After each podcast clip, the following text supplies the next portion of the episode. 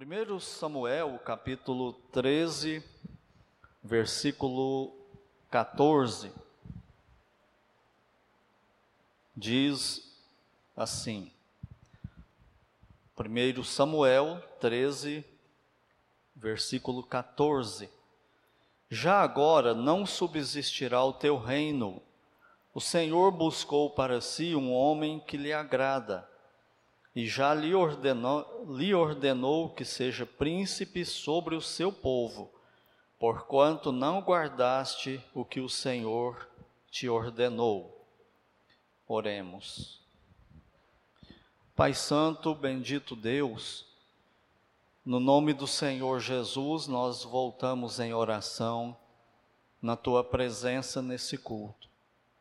Pai, é maravilhoso sabermos que o Senhor aceita adoração, aceita pessoas como nós na tua presença, cantando ao Senhor. Apesar de toda nossa limitação, fraqueza, deficiência em talentos, em dons, e mesmo assim o Senhor nos recebe, e nós sabemos que o Senhor faz isso por causa do Senhor Jesus Cristo que viveu e morreu e ressuscitou por nós, nos garantindo uma tão grande salvação. Então, Pai, nós te louvamos, porque o Senhor nos aceita num culto coletivo como este, na tua presença. E agora estamos com a tua palavra aberta e agradecemos ao Senhor por ela. Te agradecemos pela vida das personagens que nós já estudamos e o Senhor usou essas histórias nas nossas vidas. E nós te rogamos que o Senhor continue a fazer isso, através agora da, das lições da vida do rei Davi. E eu peço pessoalmente que, assim como o Senhor tem me abençoado com esses estudos, com a história dele, que o Senhor abençoe também os irmãos aqui e aqueles também que nos acompanham pela internet. Ser servido de fazer a tua vontade e que tudo isso seja para honrar, para glorificar o Senhor, a tua obra, a tua graça, a tua misericórdia e amor para conosco, para com teu povo. E que seja tudo para o nosso bem, pois assim oramos no nome do Senhor Jesus Cristo. Amém. Lições na vida de Davi. Eu creio que todos nós temos personagens bíblicas preferidas. E uma delas, para mim, é o rei Davi. E a razão disso é porque eu vejo nele um, um, um crente acima de tudo, acima dele ser rei, de tudo mais, vejo nele um crente, um pecador mas um pecador perdoado por Deus, um pecador chamado por Deus e vocacionado por Deus, usado por Deus, mas um pecador. Então a história dele fala muito comigo e eu fiquei muito esperançoso para que esse dia chegasse de começar o estudo na vida dele e espero passar para vocês tudo aquilo que eu tenho aprendido, revisto e visto nessa história do rei Davi. E o título que eu dei para hoje é Deus escolhe, prepara e chama seu servo. Ele, Davi, ele retrata bem o que é um pecador salvo. Não, não é só na, no episódio dele com Betseba e depois daquilo, não, é o tempo todo. É toda a história dele. E nós vamos ver isso. O, o Davi, ele é um homem na Bíblia muito importante.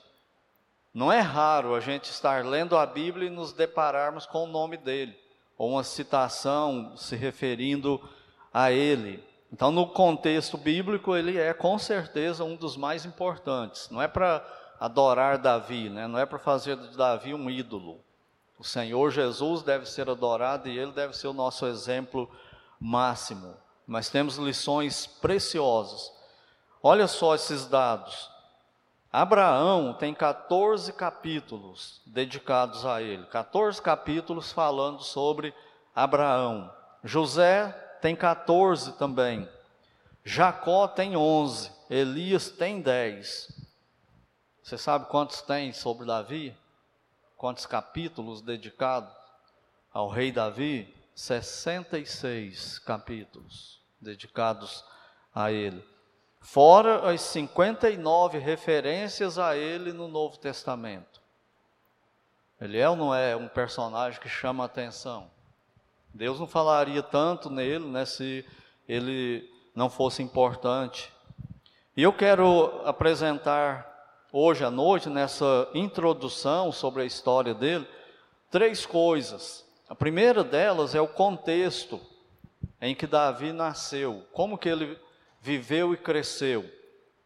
Ele nasceu no período dos juízes, aquele período tão conturbado da história de Israel, onde o povo se afastou de Deus, deixou a lei de lado, e é muito comum, é recorrente no livro de Juízes a frase: é, não havia rei em Israel e cada um fazia o que achava certo aos seus olhos.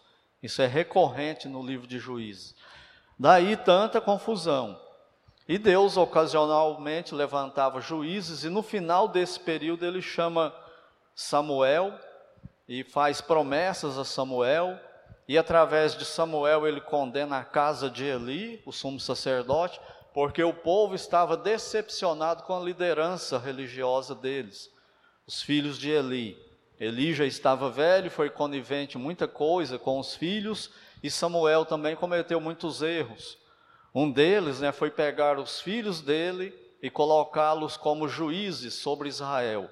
E o próprio povo, quando vai pedir para Samuel um rei, eles, eles, faz, eles falam isso. Os filhos de Samuel não eram como Samuel. Eles faziam atrocidades né, lá no tabernáculo, pecados absurdos que eles cometiam lá, e nós já falamos sobre isso.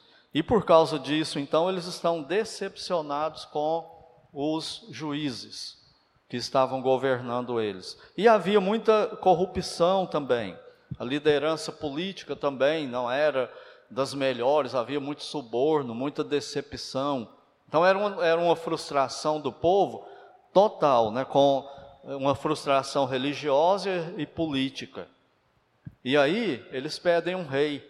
Nós queremos ter um rei como as outras nações têm alguém que nos governe, alguém que saia por nós. E eles pedem o rei, e eles pediam um rei, e Deus concedeu esse rei, que é o rei Saul, e muitas vezes Deus permite, né? Aquilo que a gente está pedindo, a gente está pedindo e ele está falando não. Ele está calado, ele não está dando. E a gente insiste, insiste, e às vezes Deus dá só para mostrar para a gente que não era bom para nós. Só que aí já é tarde demais, né? agora vai ter que esperar a vontade de Deus para tirar isso da nossa vida, se é que Ele vai tirar, ou conviver com isso para o resto da vida, com as consequências. E eles ganharam um rei, nós já estudamos ele, o rei Saul, um homem forte, belo, atlético, e eles estavam olhando para a Grécia, né, olhando para, aquele povo ali que dá valor a essas coisas, de, de corpo perfeito, corpo atlético, é, hedonistas, e eles queriam um rei assim. Deus deu Saul. Quem olhava para Saul gostava do que via. Ele era muito alto, a Bíblia fala que ele sobressaía a todos em Israel dos ombros para cima. Fala que ele era bonito de aparência, e ele era forte, e ele era guerreiro. Então era o rei que eles queriam. E se o povo vai escolher um líder, geralmente usa esses, esses, esses critérios, não é? Por exemplo, ano que vem nós vamos ter eleições. Quem que a gente escolhe? Os melhores. E é, é eles que acabam ganhando, né? Do nosso conceito. E Deus não é desse jeito, né? Então ele cresceu nesse contexto aí de corrupção, não tinha muita esperança para Israel em nenhuma área da, da nação. E Davi então nasce na família de Jessé, e, e vai crescendo e trabalhando com a família dele, para a família dele. E enquanto isso tudo está acontecendo em Israel, Davi está fazendo o quê? Ele não, ele não nasce adulto, né? Ele já tinha nascido, ele está na história. Mas quem é ele? Aonde ele estava? Davi era pastor de ovelhas, Davi era instrumentista e Davi era, era poeta, ele era compositor. E aonde ele estava? Lá no meio do mato com ovelhas. Olha aí comigo o capítulo 16 de 1 Samuel, versículo 18. 1 Samuel 16, 18. Então respondeu um dos moços e disse: Conheço um filho de Jessé, o belemita, que sabe tocar e é forte e valente, homem de guerra, sisudo, em palavras de boa aparência, e o Senhor é com ele. Então ele está lá no anonimato, mas ele já tinha uma reputação. Os soldados aqui de Saul já conheciam ele. E o que, que eles estavam querendo? Alguém que tocava bem para que quando o demônio atormentasse Saul, esse alguém tocasse e o demônio fosse embora. E quem que eles foram buscar? Davi, lá no meio do pasto, lá no meio das ovelhas, no deserto, sozinho, né? Deserto significa ausência de pessoas, né? Não é quando fala que eu ouviu falar assim, a igreja estava deserta, não tinha areia lá, né? E nada disso. É a ausência de, de seres humanos. E ele vivia lá sozinho. Olha o capítulo 17, falando sobre ele também, versículos de 34 a 37. Diz assim: Respondeu Davi a Saul, é quando ele vai enfrentar Golias, né? E Saul não está acreditando, falando para ele desistir, tentando demover ele da ideia de enfrentar o gigante Golias. Mas ele diz assim para Saul: Teu servo apacentava as ovelhas de seu pai quando veio um leão ou um urso e o tomou e tomou um cordeiro do rebanho. Eu saí após ele e o feri, e livrei o cordeiro da sua boca. Levantando-se ele contra mim, agarrei-o pela barba e o feri e o matei. Teu servo matou tanto o leão como o urso. Este incircunciso filisteu será como um deles porquanto afrontou os exércitos do Deus vivo. Disse mais Davi: O Senhor me livrou das garras do leão e das garras do urso, e ele me livrará das mãos deste filisteu. Então disse Saúl a Davi: Vai-te, o Senhor seja contigo. Ou seja, já que você quer ir, vá, né? O que Saúl está falando aqui é o que é politicamente correto, como era do feitio dele, né? Ele falava o que era apropriado para a ocasião ali. Então, Davi, enquanto tudo está acontecendo, Deus está preparando Davi lá no anonimato, sozinho, lá no deserto. Ele não era o melhor da família dele, a família dele não ouvia assim, o pai dele não ouvia desse jeito, e ele ficava lá na, quieto, mas era lá naquela quietude, naquela solitude, não era solidão. E qual a diferença de solitude e solidão? Solidão é uma, é uma coisa meio depressiva, né? Aquele retirar, se afastar de todo mundo e ficar deprimido. E a pessoa pode ficar assim até no meio de outras, junto com outras pessoas também, ficar com solidão. Mas Davi não, Davi está com solitude. O que, é a solitude? É quando a pessoa se retira e fica sozinho.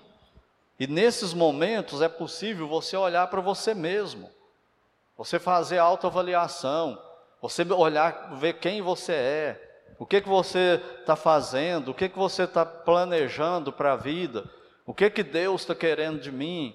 É nesse momento de solitude que a gente conversa com a gente mesmo e com Deus. E era essa a prática de Davi. Era isso que ele fazia lá longe de todo mundo. Ele não está preocupado em ganhar muito dinheiro, ele não está preocupado em ir para as paradas de sucesso de Israel e as mulheres cantando Davi matou seus dez milhares. Ele não está pensando em ser rei, ele não está pensando em ser rico, ele está absolutamente contente com a vida dele, onde Deus o colocou. E Deus está forjando o caráter de Davi. Deus está preparando Davi com todas aquelas dificuldades lá.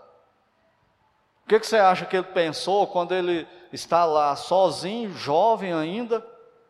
Ele é dez anos mais novo do que Saul, E ele está lá sozinho, campeando, né, pastoreando rebanho, e de repente ele tem que enfrentar um urso, depois ele tem que enfrentar um leão, e ele sozinho parte para cima e mata esses animais.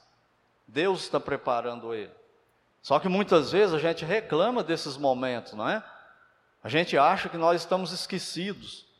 Eu merecia mais do que isso. Eu merecia ser mais famoso. Eu merecia ter mais dinheiro. Eu, eu merecia conhecer pessoas melhores.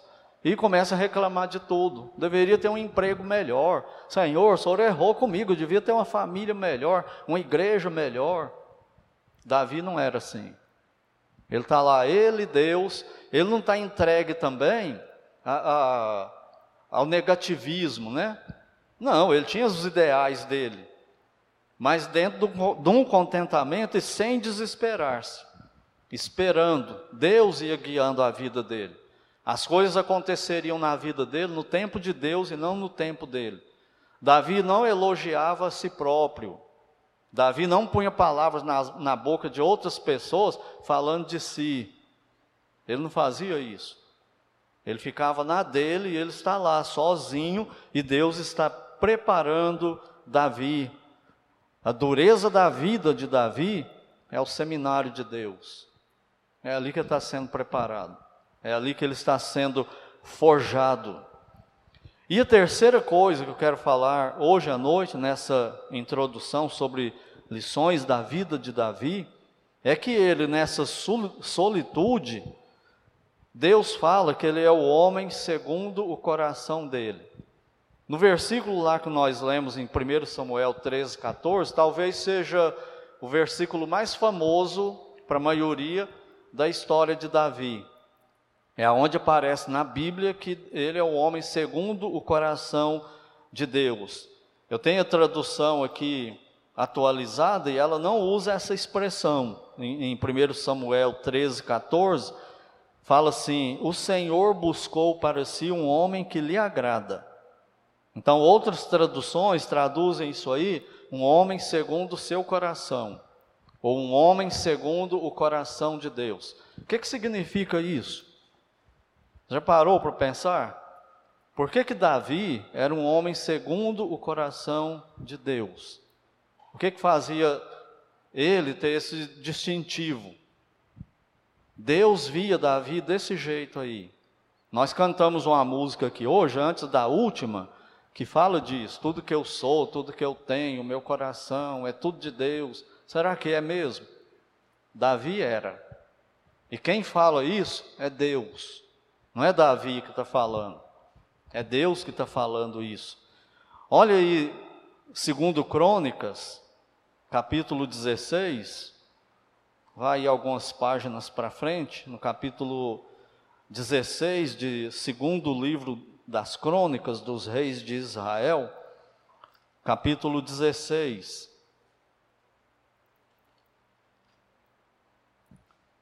Versículo 9. Olha o que é dito aí. Porque quanto ao Senhor, seus olhos passam por toda a terra para mostrar-se forte para com aqueles o que? Cujo coração é totalmente dele. É isso que significa o homem segundo o coração de Deus.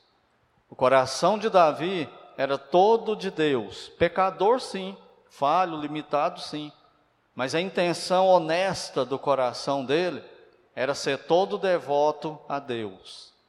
Fazer tudo o que Deus queria, do jeito que Deus queria, quando Deus queria, com quem Deus queria. Era esse o objetivo dele. Ele queria agradar a Deus. Só que ele era pecador e errava, como nós. Por isso que eu gosto do exemplo dele, dele como crente. Mas Deus fala isso, o coração de Davi era todo de Deus. Imagine a cena. Davi lá no meio da, da, dos apriscos, lá onde ele ficava com as ovelhas, nos pastos, no frio da noite, no calor do dia, enfrentando urso e leão, cuidando das ovelhas, meio que desprezado pela família, ninguém botando muita fé nele, achando que ele era o pior da família, um zero à esquerda. E por isso, coloca ele lá para cuidar das ovelhas. e, coração, e os olhos de Deus passando por todo Israel, os olhos onipotentes de Deus. Aí passa lá onde Davi está e volta. Ele achou um homem com o coração todo voltado para ele. É Davi. É isso que significa essas expressões. Entende por que Deus fala, Davi é um homem segundo o meu coração? Ele nos conhece. Então aqui nós vemos também a soberania de Deus e a responsabilidade do homem. A Bíblia vai dizer lá em 1 Samuel 13 que Deus buscou para si, não é o que Samuel fala para Saul? Deus buscou para si um homem que lhe agrada, que tem um coração todo de Deus. Então Deus buscou, Deus que foi atrás dele, é coisa de Deus. Mas a atitude de Davi contava. O que Davi era por dentro, o caráter de Davi contava. E eu ouvindo o pastor Marcos Perim nesses estudos aqui, um dos que eu estou olhando para trazer esses estudos, ele tem uma série sobre Davi, ele fala disso, né, de caráter. E ele define assim, ele diz que alguém definiu assim, o caráter é aquilo que você é quando ninguém está vendo. Quando você não tem a necessidade de mostrar para ninguém, nem para você mesmo. É difícil isso, não é? Quando você não está preocupado, ó, oh, eu tenho que, que andar assim porque eu sou crente. Não, você é aquilo ali. Caráter é aquilo que a gente é quando ninguém está vendo, mas Deus está as inclinações do nosso coração. Ele era um pecador como nós, tinha as dificuldades que nós temos para ter esse coração todo para Deus. E ainda no capítulo 17, versículos 34 a 37,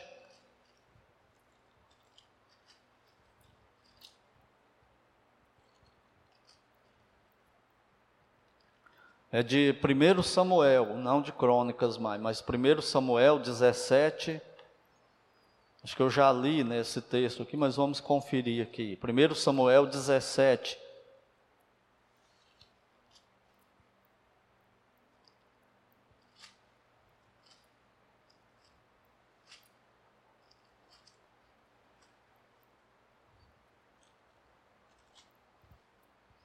É, exatamente, aquele, aquele texto ali. E Davi está lá sozinho e Deus olhando para Davi. E o homem, Deus encontra ele, o homem segundo o coração dele, voltado para ele. Por que, que Deus está treinando Davi? Por que, que um pastor de ovelha está preocupado em tocar instrumentos? Porque Deus o usaria com Saul, tocando instrumento. Por que, que Deus capacitaria um, um poeta para ser um, um pastor para ser poeta? Porque ele comporia salmos. O maior compositor dos salmos. É um pastor de ovelhas. E essa fibra dele de, de ter coragem, por que, que ele não ficou com medo do gigante Golias? Porque ele já tinha enfrentado leão e urso. Por que isso? Porque ele ia enfrentar o gigante Golias e ele seria o rei de Israel, precursor de, do Messias.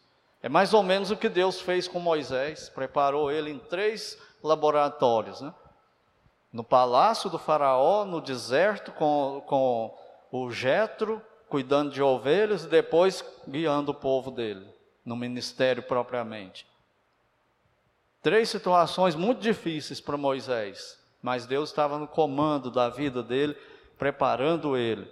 E Deus então olha para Davi e vê o coração de Davi e escolhe Davi, capacita Davi, chama Davi e vai usar Davi. Lembra quando Samuel, Deus manda Samuel ir lá na casa de Jessé, ungir um dos filhos de Jessé para ser o rei no lugar de Saul, o rei de verdade de Israel? O que, que Deus fala para Samuel? Quem primeiro Jessé traz? O filho dele mais imponente, mais alto, mais bonito, mais guerreiro. E o que que Deus fala para Samuel? Não atente para a aparência dele, porque eu não escolho como vocês escolhem. Eu não olho o que vocês olham. Os critérios de vocês não são os meus critérios. E nós vamos ver isso em 1 Coríntios, capítulo 1. Não são muitos os ricos que Deus chama, não são muitos os de nobre nascimento, mas Deus escolheu as coisas fracas para envergonhar as fortes. Chamou as coisas meio ignorantes para envergonhar os catedráticos, os intelectuais. É assim que Deus faz. Para quê? 1 Coríntios 1 explica. Para que ninguém se glorie diante de Deus. Para que quando essa pessoa, meio incapaz, que, que ninguém dava nada por ele, nem ele mesmo, chega na posição quando Deus o coloca, e quando ele olha e recebe elogios, recebe aplausos, holofotes focando nele, ele, ele reconhece: isso não é por causa de mim, e só pode ser por causa de Deus. Porque se fosse por causa de mim, eu não estaria aqui. Isso é só por causa de Deus. E assim, toda a glória vai para Deus. Não é o que Paulo fala? Temos esse tesouro em vaso de barro para que a excelência do poder seja de Deus e não nossa. É isso. É aqui fica uma lição para nós. Todo mundo que se acha crente, né? falando de crente no meio do povo de Deus, todo crente que começa a se achar, Deus quebra as pernas deles. A soberba precede a ruína, e a altivez de espírito, a queda. Por quê? Porque essas pessoas vão conseguindo coisas e vão pegando a glória para eles. É por causa de mim, eu que sou bom, eu que cuido disso, eu que faço aquilo. E Deus derruba essas pessoas. Então, quem consegue chegar, vai reconhecer do jeito de Deus. Só estou aqui porque Deus me trouxe até aqui. Só estou aqui porque Deus está me usando. Eu não queria estar aqui, não. É o que Davi vai, é o que vai acontecer com Davi. Davi não era o que Israel queria. Ele não era o tipo de rei que Israel queria. O tipo de rei que Israel queria era Saul. E Deus deu para eles verem. Agora, é como Deus, quando ele vai chamar Davi, quando ele vai ungir, manda Samuel ungir, é como se ele estivesse dizendo para Israel: Vocês escolheram Saul pelo critério de vocês e eu dei para vocês. Agora, quem vai escolher o rei para vocês sou eu. E os critérios agora são meus, não são de vocês, não. E os meus critérios estão longe de vocês. Porque os meus, os meus pensamentos não são seus pensamentos. Os meus caminhos não são seus caminhos. Assim como eu, o céu está mais alto do que vocês, eu também estou mais alto do que vocês, em uma medida infinita. Não é do jeito de vocês, agora é do meu jeito. Então, Davi não era impecável, mas era totalmente de Deus. E assim Deus preparou Davi. Assim, Deus faz conosco também.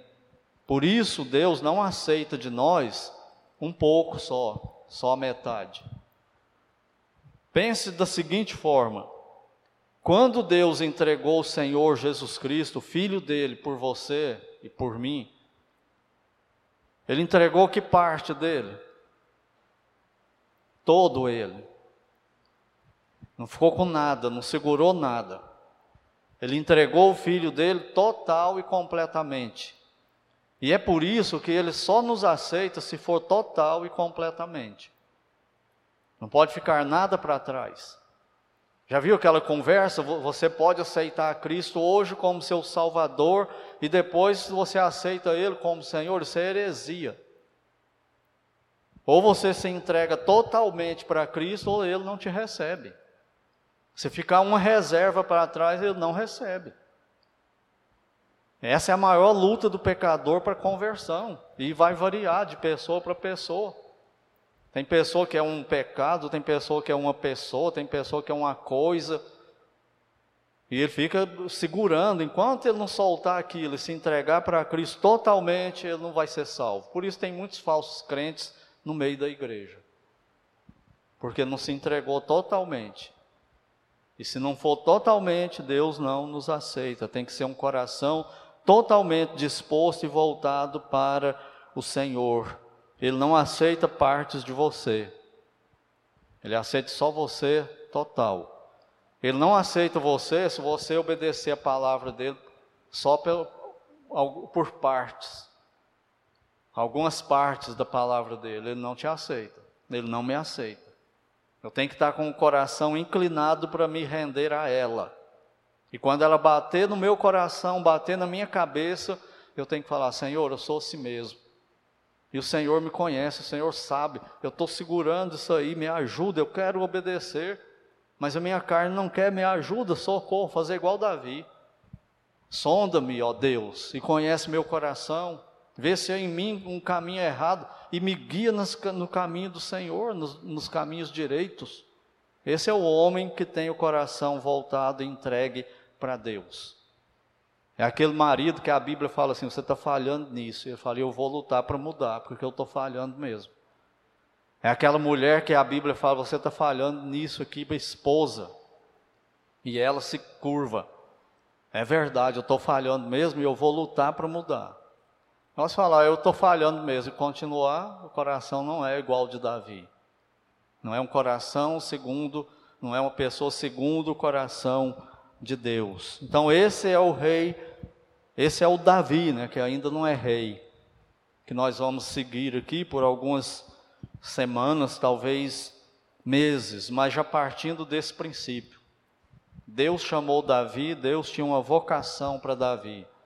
E Deus está preparando Davi para essa vontade dele. E nessa vontade dele, ele tem tudo que Davi precisava. Irmão e irmã, é o mesmo Deus e está fazendo a mesma coisa comigo e com você. E tudo o que está acontecendo na nossa vida, Ele está nos preparando para o que está vindo para nós pela vontade dEle. Mas nós podemos nos rebelar. Nós podemos pegar outra via aí. Nós vamos nos arrepender. Então, que nós sejamos como Davi, um coração totalmente voltado para o Senhor. Porque Ele nos chamou, é a nossa vocação, a salvação em Cristo e nessa vocação ele tem um propósito para nós, no plano dele. E tudo que ele está fazendo aqui na terra conosco é nos moldando para isso. Seja você, ele queira que você seja um, um engenheiro, pastor, missionário, motorista de ônibus, seja o que for. Mas ele quer você. E ele te quer totalmente com o coração voltado para ele, para ele te usar. E que assim sejamos nós nas mãos dele. Oremos. Pai Santo, muito obrigado, Senhor, pela vida de Davi, pelo plano do Senhor para ele, e como o Senhor nos ensina através dele, nos desafia, tanto para as coisas positivas, quanto nos alertando para as coisas negativas dele. Que o Senhor nos ilumine e continue nos abençoando nesse estudo, nas próximas semanas, se, se assim for do teu querer e assim o Senhor nos permitir. Nós oramos agradecidos no nome do Senhor Jesus Cristo. Amém.